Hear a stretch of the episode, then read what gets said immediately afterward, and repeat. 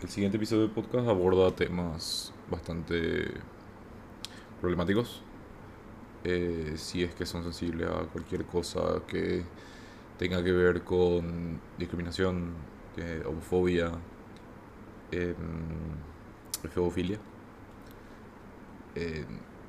no, no escuchen el siguiente episodio.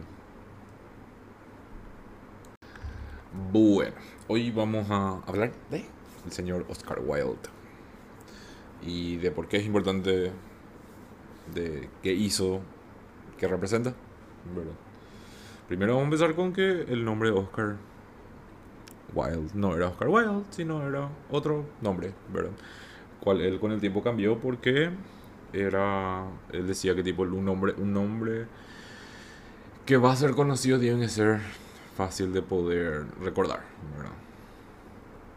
Y él, él desde muy joven se dio cuenta que su, su misión era ser recordado, ¿verdad?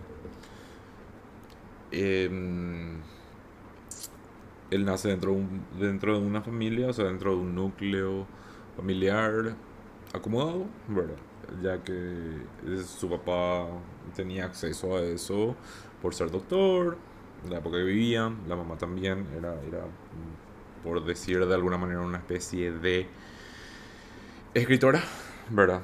Sí, era una escritora, era, eh, era una escritora, era, era una escritora más nacionalista, nomás por eso yo tipo trato de no mezclar y aparte no viene mucho al caso.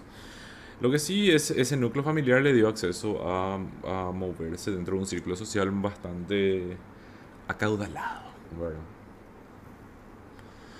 Lo que hizo que Dorian pueda estudiar, tener estudios terciarios, hasta que llega al punto de eh, la parte para mí más interesante de, de Dorian, iba a decir, perdón, de Oscar. Que es Oscar Wilde se casa con Florence, ¿verdad? Eh, Florence es la señora con la que se casa, con la cual tiene dos hijos, ¿verdad?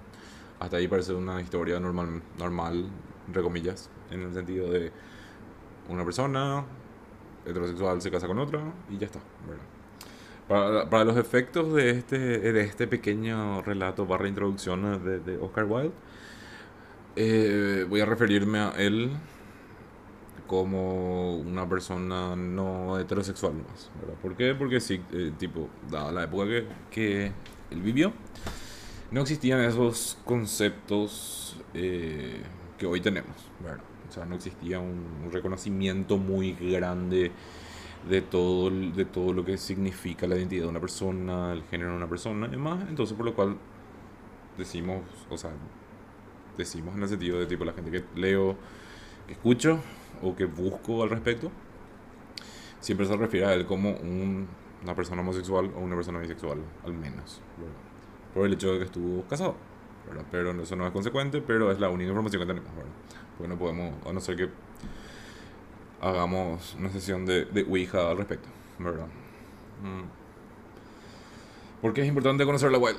Porque Wild es lindo de leer. Eh, todo, todo lo de Wild eh, parece una especie de, eh, de esencialismo y de belleza, ¿verdad? De, de- de- de- esa, esa belleza que es un producto de tu esencia, ¿verdad? Se refleja mucho en su trabajo. Se refleja mucho en su trabajo. Eh, la obra más famosa justamente de él es tipo el diario de Dorian Gray. Em, ¿Por qué es tan famosa esa, esa novela? También me tocó leer cuando era joven e incauto, ¿verdad? Yo le leí porque era lo que tenía a mano. Eso, básicamente, pues, mi, mi, mi descubrimiento de Oscar Wilde eh, en mi juventud fue un accidente, ¿verdad? Pero me, me agradó mucho lo que encontré hasta que después indagué más que era, ¿verdad? Eh, Dorian Gray es básicamente un personaje que Oscar Wilde creó que se basa en, en, básicamente en, en la construcción del personaje, una persona así súper hermosa, que no envejece y demás, donde cuenta la historia de él, que él hace un, él básicamente vende su alma para tener esa juventud eterna y poder vivir ese hedonismo fantasioso, tipo esa vida de placer, ¿verdad? Él- al poder conservar su belleza eternamente se convierte obviamente eternamente en el objeto del deseo. Que si nosotros miramos mucho dentro de la sociedad gay pasa también eso. Eh, mucho, o sea, la historia de Dorian es básicamente es un trato con el con un cuadro, ¿verdad? A cambio su alma. Eh, el cuadro iba a envejecer en vez de él. Él iba a tener juventud pero no iba a tener su alma. Entonces se comienza a narrar de una manera de que el cuadro comienza a envejecer, cada vez se ve más horrible ese cuadro. Y él sigue siendo él, ¿verdad? Teniendo acceso a todas las cosas que él tenía. Y mucho, mucho de esa novela eh, me pareció muy interesante porque existe un queerness tácito, ahí existe un, algo que te dice, ¿verdad? De una manera como está narrado, que Dorian no es un heterosexual, ¿verdad? Sino eh, de una manera muy sutil te da a entender que los encuentros sexuales que él tenía eran no solamente con mujeres, ¿verdad? Pero explícitamente es muy, muy ofuscado como él se refiere dentro de cómo narra eso, ¿verdad? ¿Qué pasa? Eso para la época era muy transgresor, ¿verdad? O sea, estamos viendo, estamos viendo una época victoriana donde la preservación de la iglesia tiene mucho más peso incluso de lo que tiene hoy, donde existían eh, pecados que eran clasificados dentro de todo, o sea, buscar una manera de de transcribir eso a una parte civil que era la sodomía, ¿verdad? Que era básicamente... Varía mucho el concepto de acuerdo a dónde estás, ¿verdad? O sea, de, de, de, dónde estás en el sentido de cómo te sitúas en ese, en, ese contexto. En algunos se refiere básicamente a es, usan como un sinónimo de homosexualidad, ¿verdad? En otros usan como un sinónimo de promiscuidad, el otro como algo más. Mucho de eso fue herramienta de eh, la iglesia, a través de lo civil para poder condenar esas acciones que ellos consideraban que iban en contra de su dogma. ¿verdad? Entonces hay que entender básicamente eso. la, la, sodomía de la época es, es culpa de la iglesia.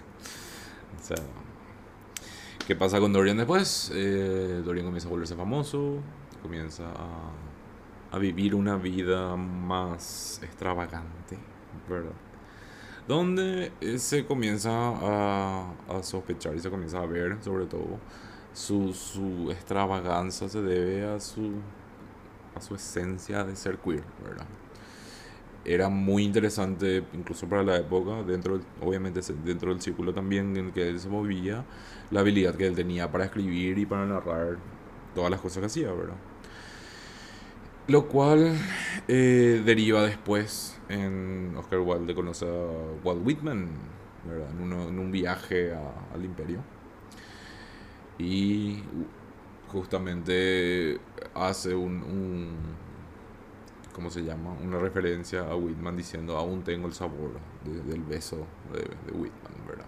Algo que para 1900 era así, ¿cómo va a decir? Pero como si él es un hombre y el otro un otro hombre, ¿verdad? Whitman es otra persona con la cual, de la cual leí y es fascinante, pese a algunas cosas que tipo me, ¿verdad? Pero trato de entender también el contexto eh, social, el contexto histórico y eso a veces cuesta, ¿verdad? Porque muchas veces el mismo, como vamos a ver, o sea, como voy a hablar al respecto, Dorian eh, hace ciertas eh, cosas que hoy son condenables, ¿verdad? Que la, para el contexto, incluso para el contexto de la época era condenable, pero no, era condenable por el mismo motivo que ahora, ¿verdad?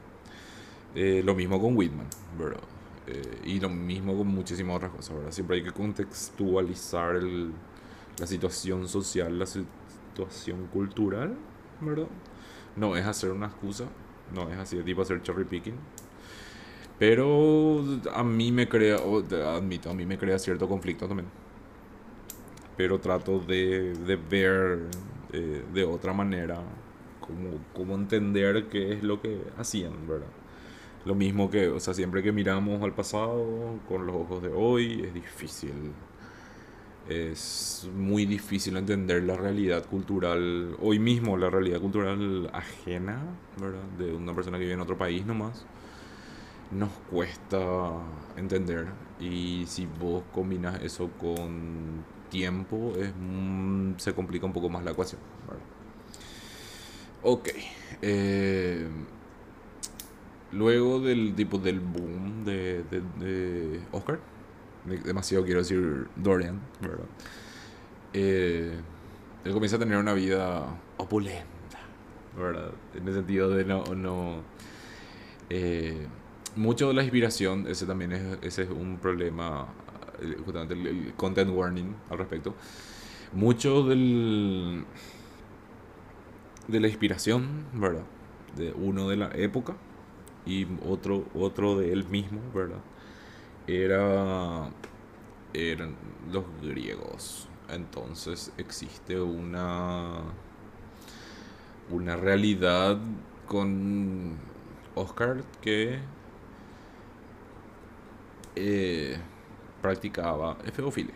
Que efeofilia, para los que no saben, es cuando eh, sienten una atracción eh, por eh, jóvenes, O sea, desde, creo que era desde 15 en adelante, 15 a 18, 19, depende, o sea, varía mucho, ¿verdad?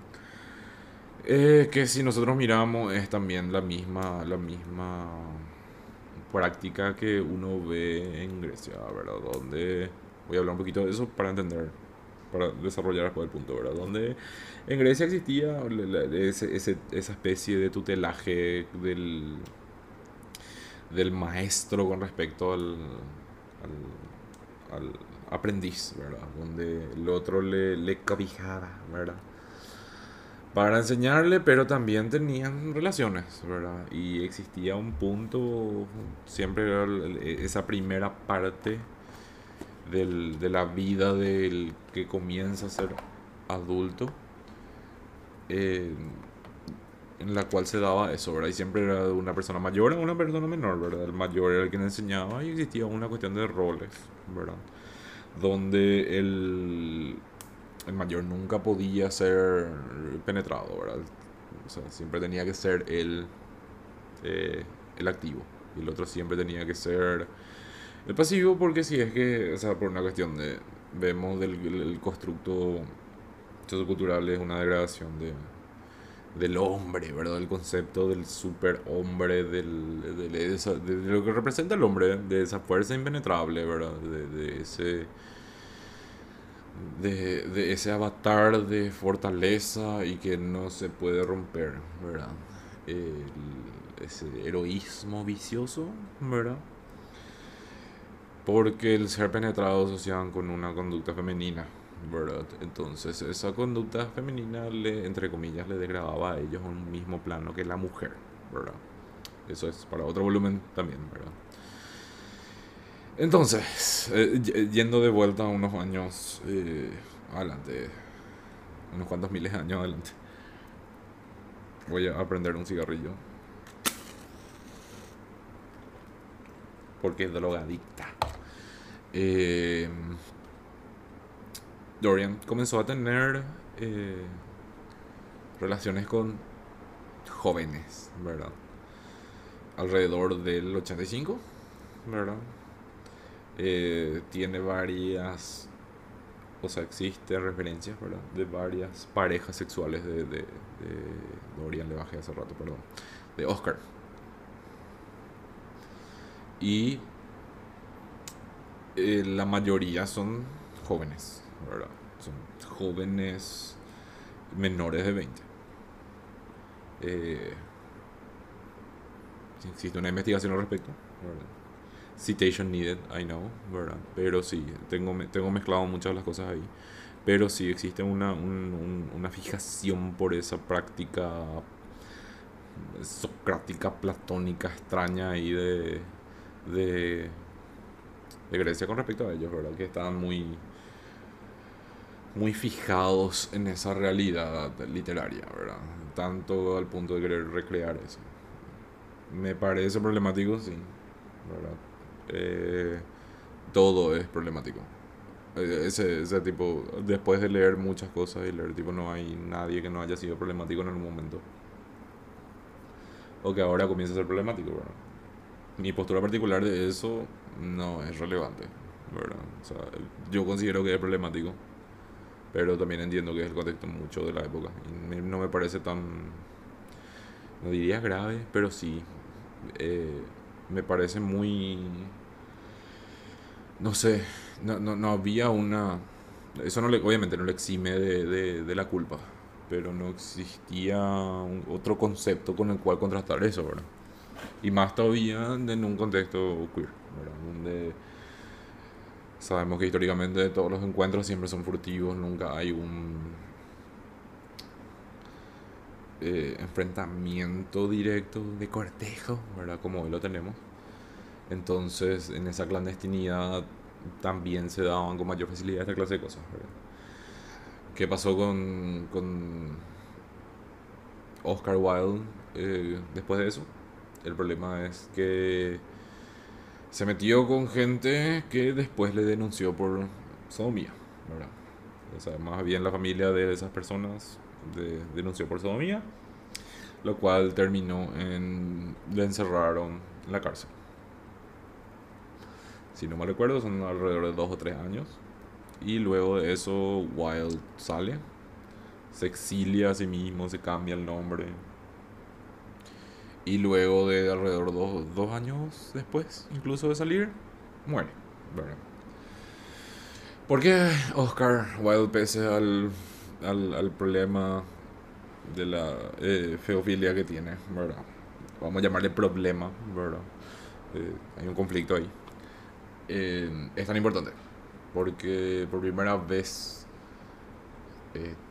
tenemos un ejemplo histórico de alguien que es abiertamente queer. No digo bisexual porque no sé, no digo homosexual, no, pero clearly no era cis heterosexual, ¿verdad? Entonces, eh, ¿qué es lo que me lleva a mí al, al- al mo- al momento de conocer la? Me, me crea primero luego una, una postura de alguien de que toda la sociedad le tenía, o sea, todo, él, estaba en contra de toda la sociedad, ¿verdad? Independientemente de, de la feofilia, él exi- existía una pena mayor por, el, por la homosexualidad, ¿verdad? Que fue justamente de lo que se agarraron para llevarle a la cárcel. Eh, esa extravaganza que tenía, ¿verdad? Ese no, no, no encajar y no, no parar por eso, para mí esas son las cosas que me, me, me, fascinan de él, ¿verdad? Que es una, un, un- un- un- una precesión a, a la imagen del dandy, ¿verdad? O porque eso es, el, eso es, eso es Wild, es el dandy, ¿verdad? Es así, el, el hombre opulento, no le importa nada y es extravagante y hace y vive, vive esa vida de placeres y de, de, de, de- tipo no disculparse al respecto, ¿verdad? El tener acceso a todo y no sentir culpa por tener acceso a todo, ¿verdad? Y usar eso para crear un, obviamente crear su propia imagen que pueda trascender y otra para desafiar mucho de lo que es el- la estructura del, del status quo de donde sea que estaba, ¿verdad? Esa imagen del dandy es, es la, la, la- para mí la esencia de, de, de Oscar Wilde, ¿verdad? Después vemos eso reflejado, ¿verdad? En, en, toda, la, toda la obra de Wilde, ¿verdad? Obviamente, como ya dije anteriormente, nosotros necesitamos ver el reflejo de nosotros mismos en, en, lo que nosotros consumimos para poder sentir esa conexión, ¿verdad? Con Wilde pasa, pasa eso. O sea, existe un, un grado de conciencia tuyo que te asocia a él por el hecho de ser queer, ¿verdad? Y pasa algo muy interesante también, que vos, tú, o sea, a mí particularmente me pasó que yo tomo la obra de Wilde y la hago mía, ¿verdad? Te da esa sensación de pertenencia, no solamente por quién era él, por quién era él, ¿verdad? Sino por lo que él representaba, por lo que él narraba, forma, te hace formar parte de él mismo y verte en él, ¿verdad? Verte en él para mí es súper importante verte en la persona a la que lees, en la persona a la que le escuchas, ¿verdad? En la persona que ves, ¿verdad? Nosotros somos y no somos un reflejo de lo que el resto de las personas tienen, ¿verdad? Él, él haciendo lo que hizo en un momento a mí me hizo sentir menos solo, ¿verdad? Me hizo sentir menos solo en el sentido de me crea una sensación de que alguien en algún punto del tiempo pasó por algo similar a lo que estoy pasando, similar a lo que sigo pasando, y él no es como que yo estoy solo, me crea esa sensación de no estoy solo, que existe una referencia, existe una, un, trazo, ¿verdad? Porque si nosotros vemos históricamente, no me voy a cansar de decir eso, ¿verdad? Históricamente siempre la, las desviaciones, ¿verdad? Siempre fueron tomadas como eso, ¿verdad? Nunca, nunca hubo un punto de referencia. Eh, y si hubo un punto de referencia, nunca es narrado de una manera explícita. En el, en el sentido de las identidades y, los géneros. Eh, y siguientes nunca es narrado de una forma explícita, los historiadores tienden a no, o sea, me parece muy, muy, en realidad medio macabro y medio siniestro, el hecho de cuando las, pero entiendo también el roto, eh, cuando las relaciones de las personas son heterosexuales no tienen problema de comentar al respecto, pero cuando las relaciones son eh, no heterosexuales sí existe un problema histórico de no quieren nunca reconocer eso porque siempre o son buenos amigos, son primas, son tal cosa. Siempre es un pero, pero, pero, pero, ¿verdad? Constante. Y con Wild, eh, gracias a lo que él hizo, no existe eso. No, no, no existe el pero tal cosa. Pero no, él era, él era abiertamente queer. En una sociedad victoriana, en una sociedad predominantemente manejada por la iglesia y por la preservación de buenos valores él era él, ¿verdad? O sea, él, existía dentro de todo, dentro de su privilegio, en un, en un closet de cristal, ¿verdad? Todo el mundo sabía quién era él, pero no podía hacer nada por quién era, hasta el punto de que ya, ya, ya cruzó el, la, entre comillas, tolerancia que existe eh, siempre, ¿verdad? O sea, siempre porque eh, ese es el tema de la, la, tolerancia siempre, o sea, la tolerancia es un término muy tricky, ¿verdad? Porque vos no tenés por qué tolerarle, o sea, al otro como si fuese que vos tenés, como si fuese una carga. O sea, vos tenés que aceptarle directamente a la otra persona. O sea, no, no, no, no, no sé por qué tiene que existir un juicio de valor al respecto de, de lo que la persona es, ¿verdad? Y él usó y abusó de eso, o sea, y lo, lo, usó para bien porque dejó, dejó una referencia a algo. Y, y si nosotros miramos siempre, históricamente nunca, nunca se puede decir de una manera tan clara qué es lo que pasaba con su vida personal. Que es, es, muy, es muy gracioso porque tipo siempre, al menos yo me recuerdo de chico, cuando buscaba las cosas eh, que leer o, o, ver, ¿verdad? Siempre, y entraba, qué sé yo, Wikipedia o lo que sea, siempre dentro así, parte de personal life, ¿verdad? Eso están así, gay culture. Después, ¿qué más? ¿Qué más hay para decir el señor Wild? Muy, bueno, muchísimas cosas hay. Lo, interesante de Wild también es que su, dentro, dentro de su familia también existe otra, eh, otra persona que era abierta, abiertamente homosensual, ¿verdad? Que es su sobrina, si no me recuerdo.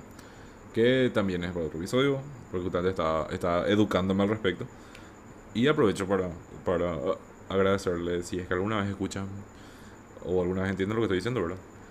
Eh, dos podcasts que escucho siempre, que son de Queer History, ¿verdad? Están en inglés, por eso estoy tratando yo de crear ese mismo contenido en español, porque es necesario, es necesario crear esa cultura de nosotros siempre existimos y no es algo de ahora nomás, ¿verdad? Para mí eso es recontra importante. Eh, uno de los podcasts que escucho se llama eh, Queer History y el otro se llama Queer as. Y uno es una serie australiana, el otro son lo, lo- la, la otra serie de podcast es eh, Estados Unidos. Que yo, yo al menos tipo encuentro fascinante todo, todo trabajo porque existe un trabajo muy mucho más académico del que yo estoy diciendo, ¿verdad? Al respecto, pero me sirve una guía de, de, de, las cosas eh, más llamativas de, lo que están haciendo. Eh, y luego de todo eso, ah, ahora me acordé. Eh, Salomé. Salomé es una de las, la- las otras obras así fantabulosas del señor Wilde. Porque loco era. Es muy, es muy interesante lo que hace porque agarra una cita bíblica. O sea, no una cita bíblica, pero sí una referencia bíblica de Salomé y Herodes. ¿Es en español? Bueno, Herod. Y hace una obra alrededor de eso, donde existe una connotación mucho más oscura. Eh, eso, eso es muy simpático también, siempre a través de esa, de esa oscuridad extraña, Wild logra transmitirte cosas mucho más eh, esenciales. Ah, ok, el, a ver, Salomé se convierte, o sea, es una obra teatral que después termina en millones de adaptaciones y que a su vez también termina en una película donde narra la historia básicamente de cuatro, de cuatro personas, ¿verdad? Eh, Salomé, su mamá, y Herodes, que es su padrastro. Y existe un personaje que se llama que es tipo una alusión a eh, Juan de la Biblia. Mm. Donde existe un conflicto de una hipersexualización de todo, ¿verdad? Eh, el papá, o sea, el padrastro, le desea a la hijastra, por más que está con la mamá. Eh, la mamá se da cuenta y la mamá tiene un problema con en el sentido de no lo ve solamente como su hija, sino se la ve como una competencia. Y eh, el, el eh, Herod, Herod le, le dice básicamente, le promete a Salomé que ella le va a dar cualquier cosa a cambio de que ella baile. Baile para él. Eso despierta la, la, la, la furia de la mamá. Y la mamá eh, termina, ¿cómo se llama? Eh, tomándolo como una amenaza a su propia hija. Es muy, es muy oscuro. Eh, entonces ella se pone feliz eh, al ver que su hija sufre, pero triste también, ¿verdad? Porque Salomé usa el, el poder de, de esa hipersexualización que tiene para conseguir lo que quiere con su padrastro, que es el otro hombre, pero el otro se da cuenta de eso, entonces pide la cabeza, la mamá se mete para pedir la cabeza del otro tipo y existe un conflicto de intereses que si, si, si miramos de una manera así súper de arriba es, es esa, esa incapacidad de, de, de poder concretar nada, ¿verdad? Ese siempre vivir del deseo. Eh, obviamente existe un, un contexto mucho más oscuro ahí por, por el tipo de relación que hay, ¿verdad? Pero si miramos de vuelta la esencia, ¿verdad? La esencia y cómo se, cómo se muestra. Es la incapacidad de Salomé de estar con el otro. eh, porque existe otro objeto de afecto, el otro que le quiere tener a Salomé, pero tiene a su mamá. El otro que quiere estar con Salomé, pero no puede por culpa del papá, eh, el padrastro. A, fe de rata, cuando digo el papá es el padrastro. Y existe también una, una, una sexualización por primera vez. De, de qué tipo dentro de esas obras, ¿verdad? Donde se, se le sitúa a Salomé como una persona que, que se da cuenta de todo, ¿verdad? Se da cuenta de, que, de, su, de su atracción, se da cuenta del problema que tiene su mamá, se da cuenta del poder que tiene sobre el otro. Y le hace ver como si fuese que ella maquina todo, ¿verdad? Eh, usando su cuerpo y vemos otra vez el cuerpo como el objeto del deseo, ¿verdad? Eh, eso que uno no puede tener, eso que uno no puede disponer en, en una época como esa, que es el total control del cuerpo de uno para lo que quiera, ¿verdad? Para el deseo, para el emer, ¿verdad? Para, para todo. Y a mí me parece me, parece súper súper fascinante luego eso. Hay una película, si no me recuerdo, del 80 y algo, 1980 y no sé, 5, 6, por ahí. ¿Qué es eso, verdad? En una parte eh, se le ve también a Salomé como, como el reflejo de, de Wild, ¿verdad? De esa libertad de poder ser deseado y desear sin que exista otro objeto de deseo que interrumpa su esencia. O sea, yo, yo al menos lo veo de esa manera. Porque para mí esas son las dos obras más importantes y después me faltan leer las otras. Pero de las que conozco, son tres o cuatro, esas son las que suelo recordar más. Que es Salomé, todos escuchamos por uno una referencia bíblica, él hace una anotación de eso y le crea todo ese con, ¿cómo se llama? ese contexto hipersexualizado que obviamente para la época era así tipo, por Dios, ¿cómo va a ser eso? Y nada, ese es el, el, breve, el breve segmento histórico de, de, de personajes de trolos, ¿verdad? Hay que comenzar a conocernos. Eh, conocer que no que, que, que estuvimos presentes alrededor de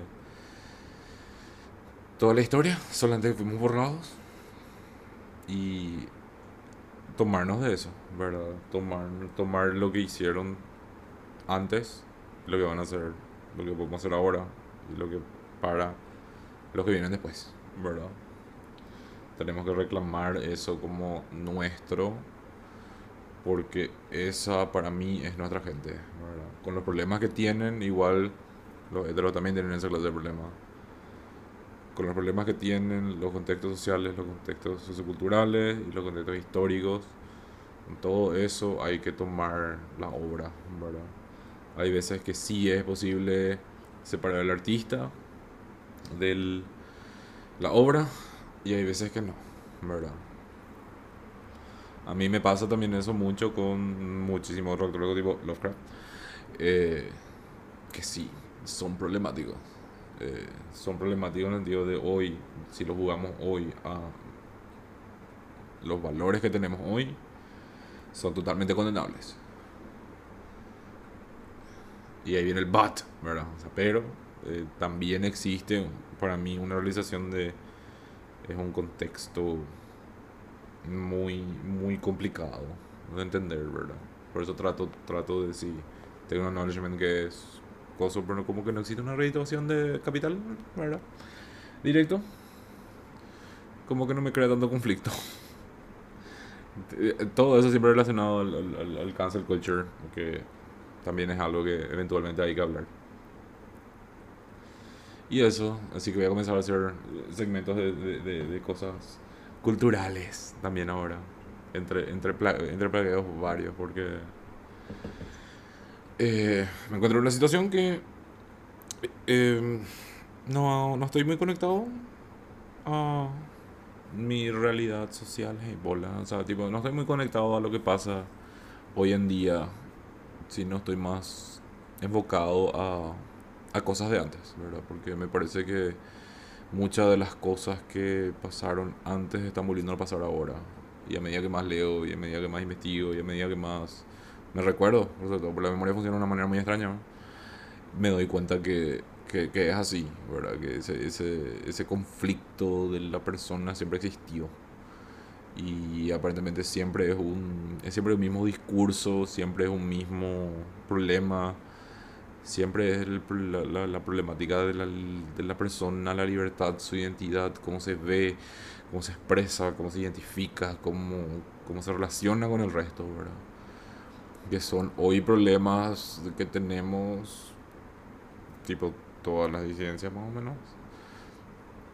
Algunos tenemos ciertos privilegios. Yo admito que tengo mi, mi, privilegio de un montón, tengo así un montón de privilegios, como también tengo un montón de cosas que me frenan muchísimo.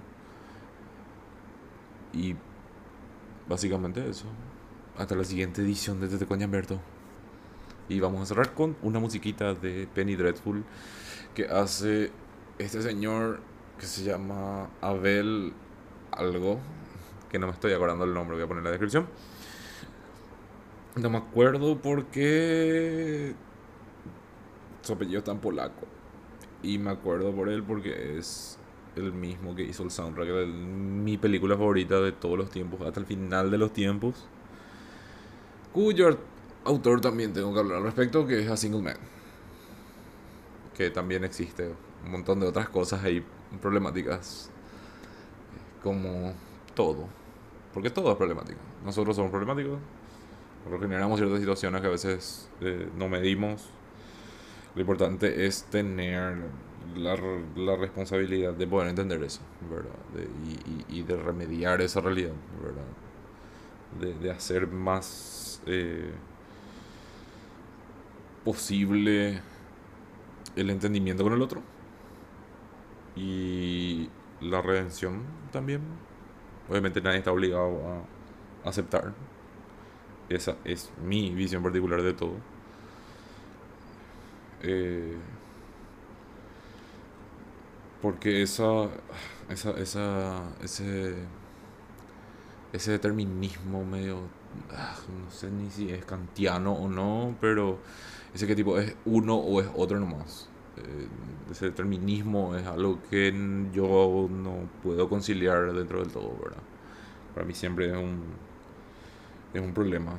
Igual que, igual que, no, no que lo que voy a decir sea un problema, pero igual que como nos damos cuenta con nuestras identidades, que no, no es una, no una cuestión de una dimensión nomás. Eh, existen varias cosas, como que te dicen, tipo, no, vos no sos un hombre gay. porque si no, los otros ejemplos que puedo dar son mucho más problemáticos. Y es así, ¿por qué? Porque el hombre tiene que estar con la mujer, y por qué, y porque así está construido, y al final te das cuenta que tipo tu género es una cuestión social, un constructo social que depende de varios factores, entonces, así como esa, ese concepto de lo que es una identidad depende de muchos valores, de muchos factores, ¿por qué dije valores? No me acuerdo. Eh, porque, porque requiere muchos factores, porque siempre existe una perspectiva de, qué sé yo, la parte biológica, existe una perspectiva de la parte social, eh, existe una perspectiva de tu sentido de identidad. Yo creo que de la misma manera pasa con el resto, ¿verdad? Mirarle al resto y juzgarle solamente por una dimensión me parece a fines prácticos que no, no, no, no logra quitar a veces que hay algo bueno ahí debajo. Y eso es todo.